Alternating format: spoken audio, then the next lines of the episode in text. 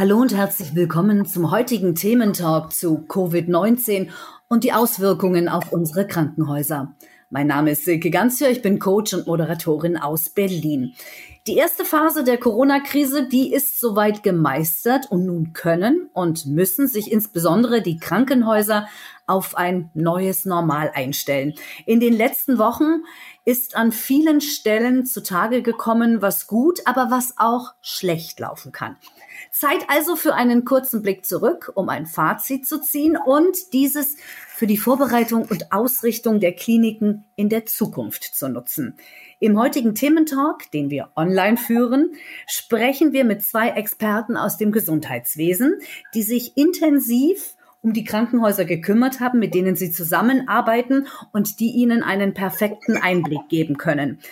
Da haben wir Werner Fleischer, langjähriger Coach und Berater für Führungs- und Veränderungsprozesse in Kliniken und Krankenhäusern. Hallo und herzlich willkommen.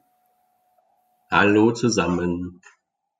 Und der zweite Gesprächspartner ist Dr. Manuel Isalo, Geschäftsführer des Berliner MedTech-Unternehmens Polavis GmbH, das sich auf digitale Lösungen für Krankenhäuser spezialisiert hat. Kommen wir zu unserer ersten Frage. Der Umgang der Kliniken mit der aktuellen Situation durch und unter Covid-19. Welche Themen haben denn die Krankenhäuser am allerstärksten beschäftigt, Manuel Isalo? Also die Krankenhäuser hat das Thema natürlich ähm, genau wie uns alle auch ähm, sehr plötzlich und sehr hart getroffen.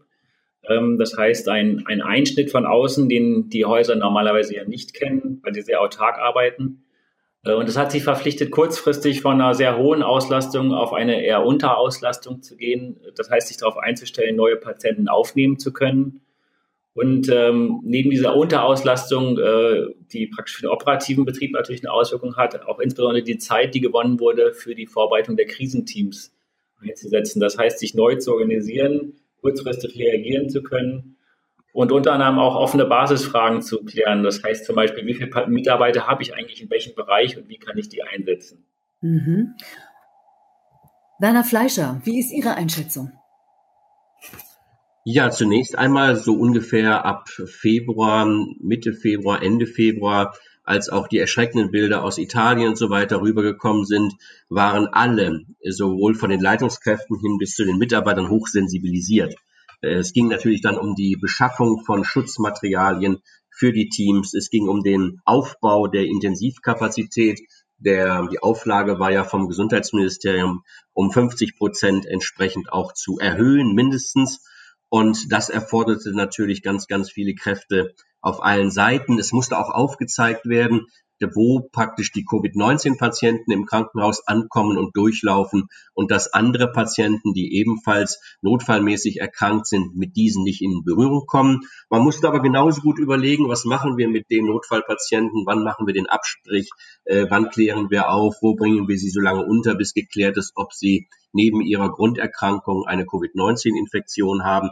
Aber es ging natürlich dann auch um die Fortbildung, denn wenn man die Intensivkapazitäten so hochfährt, äh, dann war ja und ist ja immer noch ein großer Mangel an Intensivfachkräften da. Und man musste zusätzliche Pflegekräfte in einer sehr intensiven Fortbildung mit den Hygienemaßnahmen, mit Beatmungstätigkeiten, mit Medikation und so weiter vertraut machen.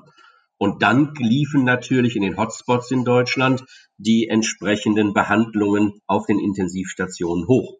Ich darf aber noch sagen, betroffen aus meiner Sicht und von meinen Klienten her waren ungefähr so ein Drittel der Häuser, äh, weil dort in der Tat hochintensiv äh, pflichtige Patienten mit Covid-19-Infektion aufgelaufen sind. Ein großer Teil in den Kliniken, so wie Manuel Isolo dargestellt hat, wie zum Beispiel alle chirurgischen Fächer, mussten ihre gesamten Kapazitäten den Intensivstationen zur Verfügung stellen. Und da war natürlich Leerlauf. Und die Frage, auf die ich auch immer gestoßen bin in meinen Coachings, was mache ich damit? Was tun? Da ging es erstmal Abbau von Überstunden, äh, Abbau von Urlauben und so weiter. Und nach und nach erst kam die Idee auf, äh, diese Zeit für Fortbildung zu nutzen, die Zeit zu nutzen für den Aufbau von SOPs, die bisher äh, liegen geblieben waren. Also wirklich diesen Leerlauf auch zu nutzen für das, was danach kommt. Hm. Das macht natürlich auch Sinn. Man muss ja auch vorbereitet sein, ich sag mal, auf den normalen Klinikalltag. Wir haben von vielen Herausforderungen gerade gehört. Wie konnten denn die einzelnen Bereiche auf diese Herausforderungen reagieren, Dr. Isalo? Also es gibt da ganz äh, unterschiedliche Aspekte natürlich. Ähm, wenn man mal die Gesamthaussituation betrachtet, wie gehen die Krankenhäuser damit um? Glaube ich, und das haben wir alle gemerkt, können wir sehr zufrieden sein, dass wir im deutschen Gesundheitswesen sind. Und es gibt ganz herausragende Beispiele, wie zum Beispiel im Bereich Koblenz. Da haben mehrere Kliniken sich ganz kurzfristig, als es gerade losging, auch schon zusammengeschlossen und haben über alle äh, Häuser gemeinschaftlich agiert. Zum Beispiel eine Fieberambulanz am Fußballstadion eingerichtet, damit die Patienten gar nicht erst ins Haus müssen. Äh, das Thema Ein- und Ausgänge geregelt und auch entsprechend gleich Beatmungsgeräte beschafft oder auch untereinander umverteilt, sodass die super aufgestellt waren und so viel Kapazitäten haben in dieser Region äh, wie sonst äh, im Ballungsgebiet eigentlich. Also das ist sehr vorbildlich und hat gut geklappt. Ähm, auf der anderen Seite haben mir viele, gerade auch die Universitätskliniker, berichtet, ähm, dass sie plötzlich über den Aufruf haben wir noch Fachkräfte für die Bereiche wie Anästhesie oder Intensivmedizin und plötzlich neue Mitarbeiter gefunden haben, die im Haus irgendwo eingesetzt waren, aber gar nicht am Patienten gearbeitet haben. Und natürlich ist die Frage in Zukunft, äh, wie gehe ich eigentlich mit solchen Kapazitäten um? Bin ich da flexibel, die auch schneller nutzen zu können? Oder brauche ich die tatsächlich auch alle in patientenfernen Aufgaben? Oder sollte ich vielleicht gucken, dass ich die, wenn ich eh Personalmangel habe, auch in den zentralen Bereichen einsetze? Also die Ärzte waren da, glaube ich, äh, auch sehr motiviert. Ähm, wie Herr Fleischer sagte, zum Teil auch die Frage natürlich, äh, wie nutze ich die Zeit jetzt tatsächlich richtig? Und die Pflege auf der anderen Seite, die dann ja auch sehr viel Zuspruch jetzt bekommen hat, ähm, hat sich, glaube ich, auf der einen Seite darüber sehr gefreut, dass jetzt mal applaudiert wurde. Auf der anderen Seite natürlich auch dort die Frage, wie besetzt man die Dienste, eine hohe Belastung und ein gewisses Stück weit auch dann eine Enttäuschung, dass das sonst nicht applaudiert wird, wo man doch mit viel mehr Kapazitäten und auch mit höheren Drucksituationen doch auch das Gute schon leistet. Ähm, ich glaube, da kann man noch was äh, erstens draus lernen und auch, auch gucken, dass dieses Zusammenspiel zwischen den Dienstarten gut läuft. In der Verwaltung schließlich ähm, ein zweigeteiltes Bild. Ich glaube, das war für viele erstmal, so wie mir rückgemeldet wurde, schon die Hürde zu sagen, ich bin nicht mehr vor Ort, sondern ich arbeite dann auch aus dem Homeoffice, weil gerade mit den Sicherheitsthemen und den Attacken, die es in der Vergangenheit gab auf Krankenhäuser, doch alle sehr vorsichtig sind und eigentlich auf Homeoffice nicht eingestellt waren. Inzwischen hat sich das ganz gut eingespielt. Also in den meisten Häusern äh, hatten dann die Geschäftsführung oder die Verwaltungsmitarbeiter einen Teil von zu Hause gearbeitet, einen Teil im Haus. Sodass, glaube ich, auch ein Schritt nach vorne ist für neue Arbeitsbedingungen, für die man auch in der Zukunft, die, die man dann nutzen kann weiterhin, ja. Also wenn ich Sie richtig verstanden habe, konnten digitale Lösungen zur Entlastung der Mitarbeiter und zur Versorgung der Patienten beitragen. Ist es so, Werner Fleischer? Ja, das ist zunächst einmal allerdings nur dann, wenn die Verwaltung Mitarbeiter ins Homeoffice gesetzt hat, einen VPN-Tunnel gelegt hat, um den Datenschutz zu gewährleisten und entsprechende Ausstattung mit Laptops und so etwas dafür gesorgt hat. Aber ansonsten sind die Kliniken ja zu dem Zeitpunkt, als Covid-19 über uns gekommen ist, ja in dem digitalen Zustand gewesen, äh, den sie auch im Dezember 2019 hatten. Das heißt mit anderen Worten, dort wo keine äh, Digitalisierung im Sinne von elektronischer Arztbriefschreibung oder elektronische Patientenakte oder aber die entsprechenden digitalen Ambulanzbücher und so weiter äh, waren, sind sie auch jetzt noch nicht. Und wir müssen einfach sehen, dass ein Großteil unserer Kliniken immer noch äh, mit äh, Methoden arbeiten, die nicht der Digitalisierung entsprechen. Ich würde gerne noch einmal auf die Frage eingehen, äh, wie gut konnten die einzelnen Bereiche reagieren, wenn sie einverstanden sind.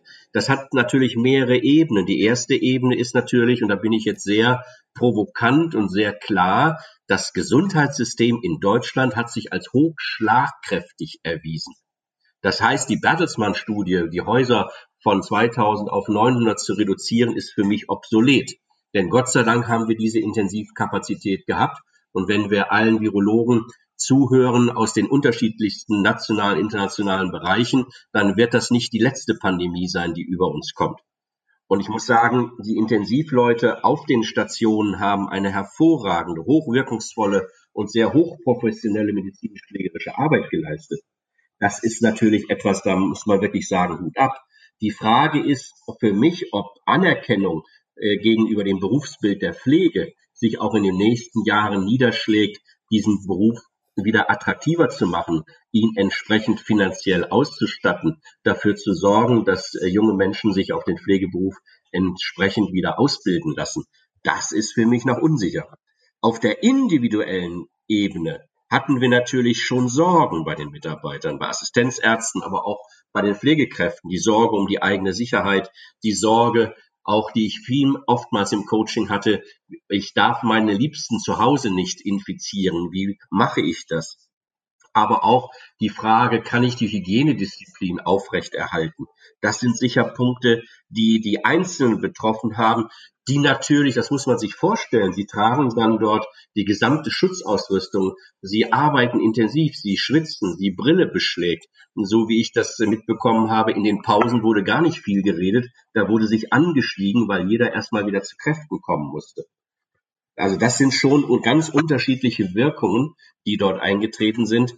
Was ich natürlich sehr schön finde, ist, dass durchaus mir Leitende mitgeteilt haben, Herr Fleischer, Corona wirkt bei uns wie ein eigenes Teambuilding. Die Unterstützungsbereitschaft ist nach oben gegangen, Kriegsbeile wurden begraben, die Leute haben sich viel mehr füreinander interessiert und sich gegenseitig unterstützt. Und das ist natürlich eine ganz klasse Entwicklung gewesen. Also wenn ich das so höre, Werner Fleischer, dann kann ich diese Belastung förmlich spüren, die da auf das Personal eingeprasselt ist. Gucken wir doch einfach mal so, dass wir jetzt sagen, okay, die erste Phase ist jetzt beendet. Welche Themen wollen und sollen die Krankenhäuser denn jetzt angehen? Auf welche Patienten- und Versorgungsleistungen stellen sich die Häuser denn in den nächsten Monaten ein, Dr. Isalo? Also die Krankenhäuser haben natürlich jetzt, wie eben geschildert, auch das Thema der Unterauslastung gehabt in den, in den letzten Monaten und sich jetzt vorbereitet. Und ähm, die Patienten, die eigentlich einbestellt waren und die Operationen, die abgesagt und verschoben wurden, die müssen jetzt nachgeholt werden. Das heißt, äh, für die Häuser ist jetzt ein ganz wichtiges, möglichst schnell diese Patienten mit dem Öffnen wieder ähm, entsprechend einzuplanen und ähm, noch gehen wir davon aus, dass es also keinen weiteren Ansturm erstmal geben wird auf diese Beatmungsplätze, sondern dass wir da gut ausgestattet sind und auch die Arbeitsabläufe jetzt gut eingespielt sind, um zusätzliches Volumen zu handeln. Das heißt, ähm, das Wesentliche, was jetzt kommen wird auf uns, ist das Thema das richtige Priorisieren und ähm, entsprechend auch die gute Vorbereitung und Einbestellung der neuen Patienten. Und da kommen wir, glaube ich, nochmal auf so ein Thema auch Digitalisierung, was wir eben hatten, zurück. Äh, es gibt ja bereits ganz gute Möglichkeiten für den Online-Check-in oder für die Vorbereitung der Aufnahme digital von zu Hause oder auch die Kommunikation mit den Ärzten. Und ich glaube, es ist sehr wichtig und das sehen die Häuser auch so. Die beschäftigen sich jetzt damit, wie kann ich nicht nur am Bett digital dokumentieren, sondern wie kann ich den Patientenkontakt auch bestmöglich digital abbilden. Das heißt, dass ein, für eine Terminvereinbarung eben kein Besuch im Krankenhaus erforderlich ist, dass dann die Reduktion der Aufnahmezeiten stattfinden kann, indem man möglichst viel vorab klärt. Das heißt also, dieses Steuern der Patientenströme und auch über die Sektorengrenzen hinweg, also nicht nur das Krankenhaus für sich, sondern im Zusammenspiel mit den Ärzten, vielleicht auch mit den Gesundheitsämtern, dass man da besser zusammenarbeitet. Weil am Beispiel der Meldung jetzt für die, für die Kapazitäten bei Covid da wurden zwar relativ schnell Webportale bereitgestellt aus dem normalen Krisenmanagement, aber es müssen Mitarbeiter jeweils in dem einen System nachschauen, wie viel Belegung habe ich und diese manuell melden jeden Tag. Das ist natürlich schon ein Riesenaufwand. Also da können wir noch nicht von Digitalisierung sprechen. Und das jetzt um die Patienten, die eigentlich bekannt sind oder jetzt eben bis zum Ende des Jahres noch warten müssen, zum Teil auf den Eingriff, die gut einzusteuern, das ist sicherlich ein Kernthema jetzt für die nächsten Monate. Ja, auf jeden Fall. Natürlich auch für die Patientinnen und Patienten, die zum Teil ja auch wichtige Operationen nicht durchführen lassen konnten in den Krankenhäusern, weil die keine, ich sag mal, normalen Patienten aufgenommen haben. Werner Fleischer, wenn Sie das jetzt gerade so hören, was Dr. Manuel Isalo gesagt hat, nicken Sie da mit dem Kopf oder haben Sie noch irgendetwas, wo Sie sagen, da fehlt noch was, da muss ich direkt noch mal einhaken, weil ich bin ja immer live vor Ort. Ja, spannend ist für mich jetzt in den Gesprächen der letzten 14 Tage gewesen, dass das nach oben fahren der Behandlung von Elektivpatienten oder auch von Patienten, die notfallmäßig reingekommen sind, genauso anstrengend für die Krankenhäuser ist wie das radikale Runterfahren und Konzentration auf Covid-19. Das heißt also, die Bereiche müssen sich langsam erst wieder wie ein stotternder Motor, müssen die sich langsam erst wieder synchronisieren, die OP-Slots entsprechend verteilen. Dort gibt es natürlich die ersten Kämpfe auch wiederum, wer darf welche Patienten wie operieren. Werden wir überhaupt die Menge der Patienten, also wir haben ja viel schwerere Notfälle, weil die Patientinnen sich nicht getraut haben, in die Notaufnahme zu kommen. Und da ist natürlich ein ganz, ganz großer Druck da, plus die Elektivpatienten. Und da ist natürlich die Frage grundsätzlich, äh, wie werden wir in Zukunft in den nächsten Wochen wieder auf die Kapazitäten kommen, die wir dort auch entsprechend brauchen. Mhm. Was mir natürlich nochmal wichtig ist, ich stimme Herrn Isolo zu, dass natürlich hier eine große Chance liegt. Aber es sieht leider so aus in Deutschland, wir haben eine unterschiedliche finanzielle Ausstattung der Kliniken.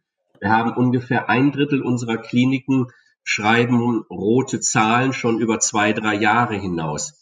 Ein weiteres Drittel äh, hat so gerade noch die schwarze Null und ein Drittel ist im positiven Bereich. Und diejenigen, die praktisch, die zwei Drittel, die praktisch um das Geld kämpfen, sind natürlich in der Frage, welche Software führen wir ein? Wie lange dauert das? In welchem Bereich? Was darf sie kosten? Und hier sind, ist sicher ein hoher Beratungsaufwand, denn ich stelle immer wieder fest, dass Kliniken sich aus Kostengründen auf Softwarelösungen einlassen, die nicht zum normalen KISS-System passen, wo die Schnittstellen aber wiederum auch sehr, sehr teuer sind.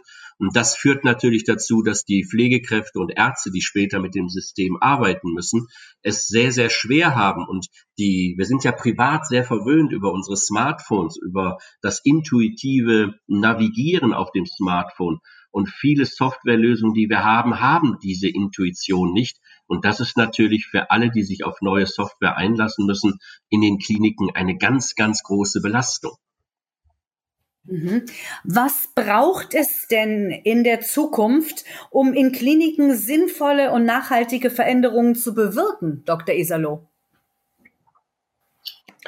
Also so wie Herr Fleischer das gerade ansprach, ähm, ist, glaube ich, das Wesentliche natürlich zum einen äh, zu wissen, was es überhaupt gibt und was machbar ist. Und da dreht die Welt sich eben schnell weiter. Also es gibt inzwischen gute Angebote und auch Lösungen, die eben sich an den Mitarbeiteranforderungen, an den Prozessen auch stark orientieren und nicht nur einfach Technik sind.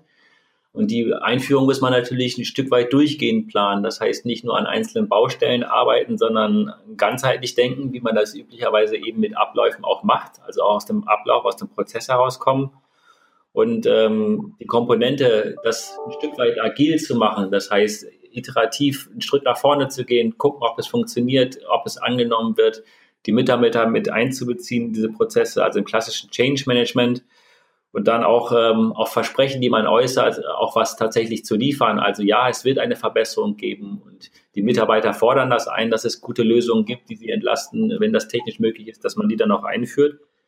Und äh, es braucht eine gewisse Bereitschaft, dass die Organisationen nach links und rechts gucken und auch sehen, was geht in anderen Kliniken schon, was können wir im Bereich Datenschutzsicherheit auch äh, heute akzeptieren.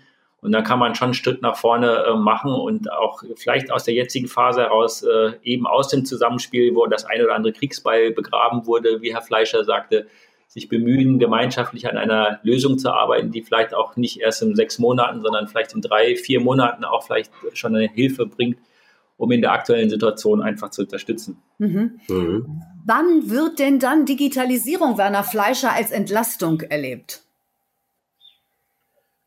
Digitalisierung wird als Entlastung erlebt, wenn bis zu 80 Prozent die neue Software eingeführt wurde.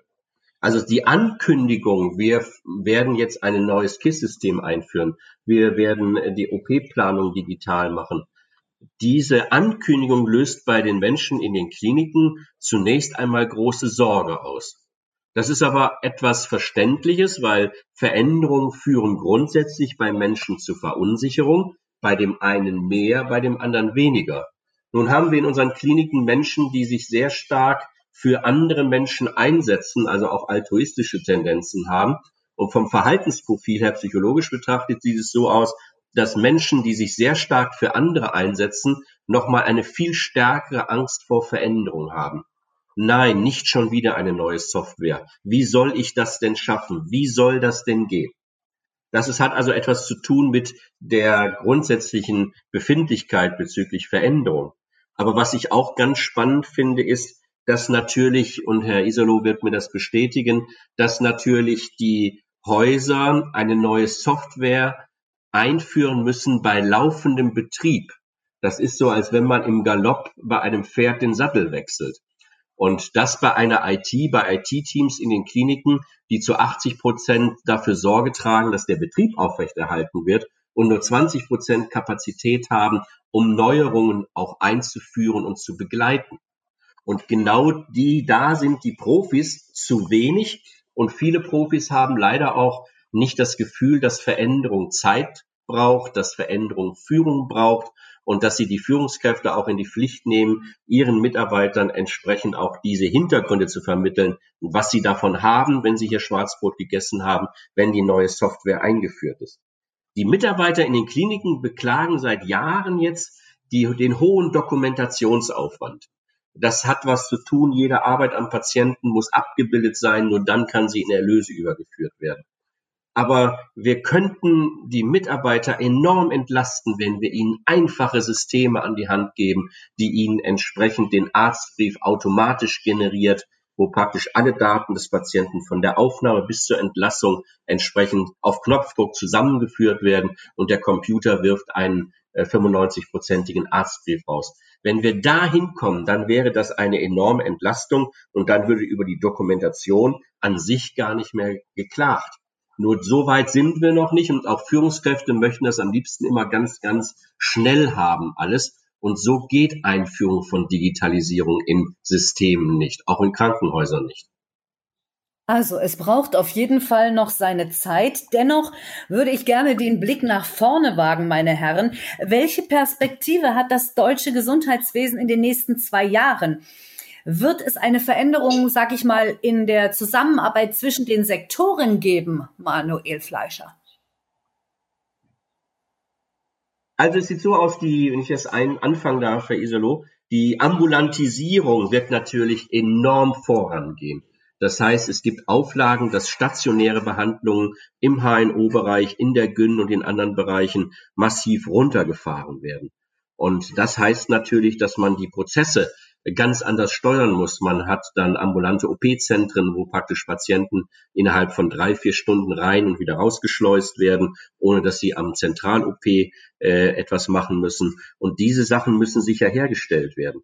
Aber es sieht so auch aus, dass die Notaufnahmen, die ja 50 bis 60 Prozent der stationären Patienten generieren für ein Krankenhaus, dass die über die Triage, also das Triagieren von Patienten nach Schweregrad ihres äh, ihrer Symptomatik, dass dort die grün- und blau triagierten, also mit leichten Fällen, werden verstärkt in die kassenärztlichen Notfallpraxen überwiesen. Also auch hier muss ein Zusammenspiel zwischen Notaufnahme des Hauses und kassenärztliche Notfallpraxis auch noch verbessert werden.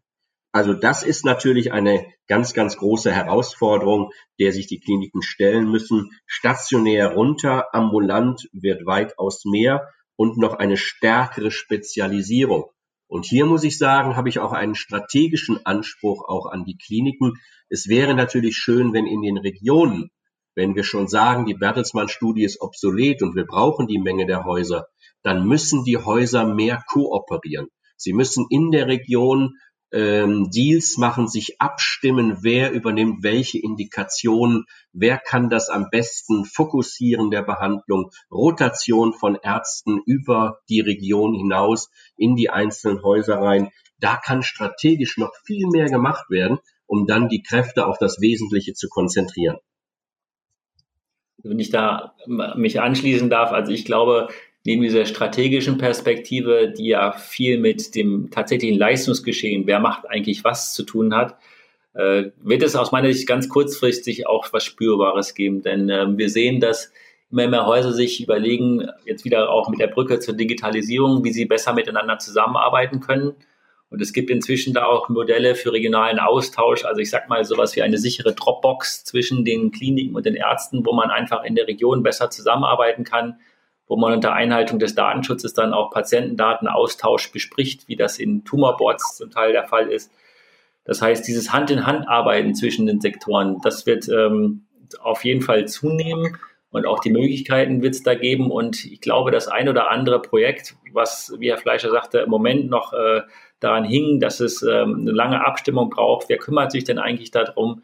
Ähm, da sind jetzt einfach äh, die Vorteile evident geworden, weil man heute gemerkt hat, ja, einen Fax zu schicken zu den Patienten oder äh, den einfach mal ins Haus zu schicken, dass er sich da nochmal vorstellt nochmal untersucht wird, damit jeder sicher ist auf seiner Seite. Das können wir uns dann nicht mehr erlauben. Und ähm, die Sektoren werden insofern ein Stück weit zusammenrücken und einfach durch den de facto Standard, was wir aus anderen Bereichen kennen, also auch diese Schnelligkeit, wie zum Beispiel über die, die Entwicklungszahlen der Pandemie berichtet wird, das hat es ja früher nie gegeben. Das sind neue Lösungen, wo jemand einfach äh, etwas implementiert hat, um, um miteinander Daten auszutauschen. Da wird man einen Druck drauf geben und äh, dann wird es de facto einfach, indem man besser miteinander kommuniziert, mit dem Sprechen fängt häufig ja so etwas an, so ein Change-Prozess. Darüber werden wir, glaube ich, eine deutliche Beschleunigung dieser Zusammenarbeit bekommen, dass nicht nur die physische Leistungserbringung, sondern auch einfach die Kommunikation und damit die Sicherheit und Qualität der Patientenversorgung steigen wird. Mhm. Und hier kommt natürlich das, auch eine besondere Verantwortung den, den Führungskräften zu, äh, weil ich stelle immer wieder noch fest, im Rahmen der Führungskräfteentwicklung und Personalentwicklung sind die Krankenhäuser äh, 15 bis 20 Jahre hinter Industrie und Handel zurück. Also das heißt, alle, die im Krankenhaus arbeiten, haben den Beruf ergriffen, um Krankheiten zu heilen oder Menschen zu pflegen. Aber sie tun sich schwer damit, die Führungsrolle emotional anzunehmen und auszugestalten. Und Veränderung braucht Führung. Ich erlebe es manchmal so, dass ich selbst ähm, den Chefärzte und Oberärzte dahin bringen müsse, sich mit ihren Mitarbeitern zusammenzusetzen, ihnen die Hintergründe zu erläutern, die Ziele zu vereinbaren, Konsequenz zu zeigen, zu kontrollieren. All das kommt in den Häusern noch zu kurz. Und so trifft eine, ein hoher Digitalisierungsdruck trifft auf eine noch nicht ausgeprägte Führungskultur. Und das ist für uns alle, sowohl bei Herrn Iserloh aus dem technischen Bereich, als aber auch bei mir aus dem psychologischen, mentalen Bereich, eine wirklich große Herausforderung. Nun haben wir gelernt in den letzten knapp 30 Minuten, dass die Zahl der Krankenhäuser, die wir in diesem Land haben, benötigt wird. Und ich habe gerade mitbekommen in dem Gespräch mit Ihnen, meine Herren, dass wir auch die Digitalisierung ganz dringend weiter ausbauen müssen. Glauben Sie, dass die Digitalisierung jetzt gerade, ich sag mal so mittendrin oder schon nach Corona, wer weiß das so genau, nun auch eine andere Unterstützung erfährt? Die Frage gebe ich jetzt erstmal gleich ähm, an Dr. Manuel Israel weiter. Also auf jeden Fall nehmen wir deutlich wahr, dass die Häuser sich damit beschäftigen und das nicht nur in Deutschland, sondern auch äh, ganz insbesondere in Österreich und in der Schweiz, ähm, die natürlich ein Stück weit kleiner sind, das vielleicht auch besser managen können, aber auch schon zentrale Projekte haben. Da gibt es in Österreich die ELGA als Gesundheitsakte und in der Schweiz jetzt das Patientendossier. Also die machen sich ganz gezielt darüber Gedanken, weil es ja auch häufig kleinere Häuser sind und eben eine zentrale Infrastruktur da ist. Wie kann man diese Sachen verbinden? Wie können wir besser mit zusammen, äh, miteinander zusammenarbeiten? Und ähm, auch wie kann man bestehende Lösungen eben für den digitalen Patientenkontakt, insbesondere, wie kann man die denn einsetzen und nutzen und äh, sich mit Pilotprojekten vielleicht beginnen, ähm, aber sich auf die Reise machen das heißt, ganz deutlich äh, nehmen wir wahr, ähm, dass aus den Gesprächen heraus ein Stück weit der Fokus von den internen Prozessen, also die Dokumentation am Bett, die elektronische Viererkurve, die bisher im Fokus stand, auch das Thema äh, Patient, andere Ärzte, Zusammenarbeit an Wichtigkeit gewonnen hat.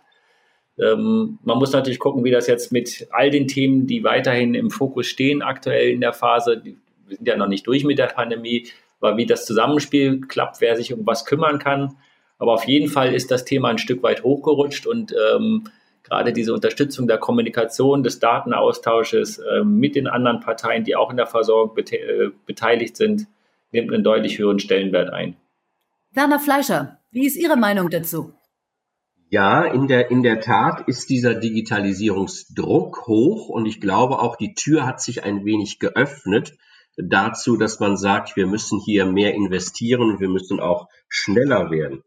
Ja, ich habe eben gesagt, dass wir die Menge der Krankenhäuser brauchen. Ich möchte aber nicht verhehlen, dass aber jedes Krankenhaus, sei es groß oder klein, vor der Verpflichtung steht und vor der Frage steht, sich noch einmal die Prozesse anzuschauen, noch einmal zu schauen, wie können wir Kosten senken und vor allem, wie können wir neben der Digitalisierung oder auch mit der Digitalisierung ein attraktiver Arbeitgeber werden. Denn ich muss äh, klar und eindeutig sagen, der strategische Erfolgsfaktor Nummer eins in den nächsten fünf bis zehn Jahren in unseren Kliniken ist das Personal. Ein attraktiver Arbeitgeber entwickelt alle Mitarbeiter weiter, auch zu digitalen Themen. Er fördert diejenigen aus eigenen Reihen zu Aufgaben mit höherer Verantwortung, sei es Stationsleitung, Pflegedienstleitung, Oberärzte und er ist attraktiv für neue Bewerber. Wenn uns das nicht gelingt, also praktisch den Einklang zu finden, dass Digitalisierung ein Teil auch ist, attraktiver Arbeitgeber zu sein, dann haben wir große Probleme und dann werden auch Häuser Stück für Stück vom Markt verschwinden, weil sie sich nicht an die neuen Herausforderungen angepasst haben. Aber das, da habe ich großes Vertrauen in den Markt. Das wird der Markt dann richten. Wir haben heute in den Flächengebieten schon Kliniken, die Stationen geschlossen haben oder die ganze Abteilung schließen, weil sie das Personal nicht mehr bekommen. Weder Pflegekräfte noch Ärzte. Und das ist natürlich eine bedrohliche Situation. Von daher ja, hohes Selbstbewusstsein. Wir brauchen unser Gesundheitssystem mit der Ausstattung der Kliniken. Aber die Kliniken müssen sich mehr an die Zukunft, an der Zukunft orientieren und sich entsprechend auch vorbereiten. Mhm. Das heißt, ähm, eine Klinik, die zum Beispiel zukunftsorientiert ist, die würden Sie dann schon mal als stärker einschätzen, dass sie sich auf dem Markt hält als jemand, der sich dagegen sperrt. Richtig. Gut. Dann gebe ich meine letzte Frage an Dr. Manuel Iserlohn. Welche Fähigkeiten und Stärken werden denn Ihrer Meinung nach die Kliniken zukünftig benötigen? Und was bedeutet das dann auch äh, für Änderungen bei der Organisation? Also was wir in den letzten Wochen gesehen haben, Monaten, ähm, ist, wie Herr Fleischer auch schon ausgeführt hat, dass die Mitarbeiter und die Kommunikation mit den Mitarbeitern ähm, zum Teil verbesserungswürdig ist, aber zum Teil auch eben gut klappt. Und ähm, da das Thema einfach diese Mitarbeiterabstimmung, die Koordination, eine gewisse Flexibilität äh, zu sichern, das ist, glaube ich, ganz wichtig. Äh, das kann digital sein, muss aber vor allem analog und persönlich auch sein über die entsprechende Führungskultur. Und ähm, wir brauchen auf jeden Fall, also das habe ich sehr stark gesehen aus all den Gesprächen, ähm, es sind viele Fragen gestellt worden seitens der Kliniken zur Organisation, zu wie viele Patienten haben wir, wie viele Betten haben wir, wo sind unsere Mitarbeiter, welche Mitarbeiter haben wir in welcher Dienstart, wie viele Vollkräfte beschäftigen wir überhaupt in der Pflege, dass wir welche Dienste besetzen könnten. Das ist noch viel Basisaufgaben, die geklärt werden können und müssen äh, und, und die auch digitalisiert werden kann, Stück, dass es leichter wird. Wichtig wäre dabei eben nicht nur an den einzelnen Bausteinen zu arbeiten, sondern ein Stück weit mehr auf die Prozesssicht zu gehen. Das heißt, wie wir eben schon mal diskutiert haben, also wo sorge ich wirklich für Effizienz, wo sorge ich dafür, dass Doppelerfassungen, Doppelaufgaben entfallen. Und am Ende ist das, glaube ich, dann im Zusammenspiel eine gute Organisationsaufstellung, eine gute Kommunikation mit dem Personal und das Verständnis, dass Digitalisierung nicht nur Marketing ist, sondern dass es eigentlich eine Kernaufgabe ist, die die anderen beiden Bereiche deutlich unterstützen kann wenn wir darauf und die Kliniken sich daraufhin entwickeln und das ein Stück weit nach vorne tragen, dann sind sie, glaube ich, auch gut gerüstet für die weiteren Themen, die in der Zukunft kommen werden, wo man kurzfristig reagieren muss, flexibel sein muss und eben nicht vorher alles planen kann, so wie das in der Vergangenheit war. Das klingt sehr optimistisch. Werner Fleischer, Sie haben jetzt das Schlusswort. Wie stehen Sie dazu? Also ich unterstütze Herrn Isalo voll in seinen Aussagen. Die Voraussetzungen für eine gewinnende und eine gute Digitalisierung ist allerdings, wie für, wie werden die Mitarbeiter geführt im Hause? Und ich glaube, wir müssen das Thema Ausbau der Führungskompetenz bei der großen Gruppe der Oberärzte in den Blick nehmen. Wir haben sehr, sehr viele Oberfachärzte, die hervorragende Mediziner sind, die aber die Führungsverantwortung noch nicht angenommen haben, nicht emotional positiv besetzen und ausgestalten. Wir haben junge Chefärzte, denen zwar schon mehr und mehr klar wird, dass wenn sie eine solche Funktion übernehmen, dass sie dann dort x Prozent weniger am Patienten arbeiten und sich auch mehr kümmern müssen um Management, um Koordination, um Führung, um Team. Denn das kann ein Geschäftsführer, Herr Isalo, wenn die Entscheidung gefallen ist, wir digitalisieren stärker, kann er es gar nicht alleine gewinnen. Er braucht die nachfolgenden Führungsebene. Und wir müssen im Pflegebereich unbedingt wieder dazu kommen, dass wer eine Pflegeleitungsaufgabe übernimmt, auch einen Leitungskurs besucht hat, weil nur diejenigen, die sich mit Führungskompetenz ausgestattet haben, können wieder auf den Stationen auch ihren Mitarbeiterinnen und Mitarbeitern die Führung geben, die die brauchen. Also Veränderung braucht Führung, Digitalisierung braucht Führung. Führung geht nur über das Gespräch, wo nicht gesprochen wird. Gibt es Missverständnisse, gibt es schlechte Stimmung, gibt es Veränderungswiderstände, gibt es Krankenstandfluktuation und letzten Endes das Schließen von Abteilungen. Und das ist, glaube ich, wirklich zu verhindern. Das war ein wunderbares Schlusswort und ich sage immer nur, sprechenden Menschen kann geholfen werden. Ich fasse es mal zusammen. Die deutschen Kliniken haben in Summe die erste Phase der Pandemie gut gemeistert und wir sind in Deutschland gut aufgehoben. Es stehen, wie wir gehört haben, umfangreiche Herausforderungen für die Kliniken an, die aber zum Glück auch eine Chance sind, die Versorgung dann insgesamt zu verbessern. Die Digitalisierung und der richtige Umgang mit den Menschen werden dabei zentrale Erfolgsfaktoren sein. Herzlichen Dank an Dr. Manuel Isalo und an Werner Fleischer. Meine Herren, es war ein sehr interessantes Gespräch. Ich wünsche Ihnen alles Gute und machen Sie es gut, bleiben Sie gesund. Tschüss.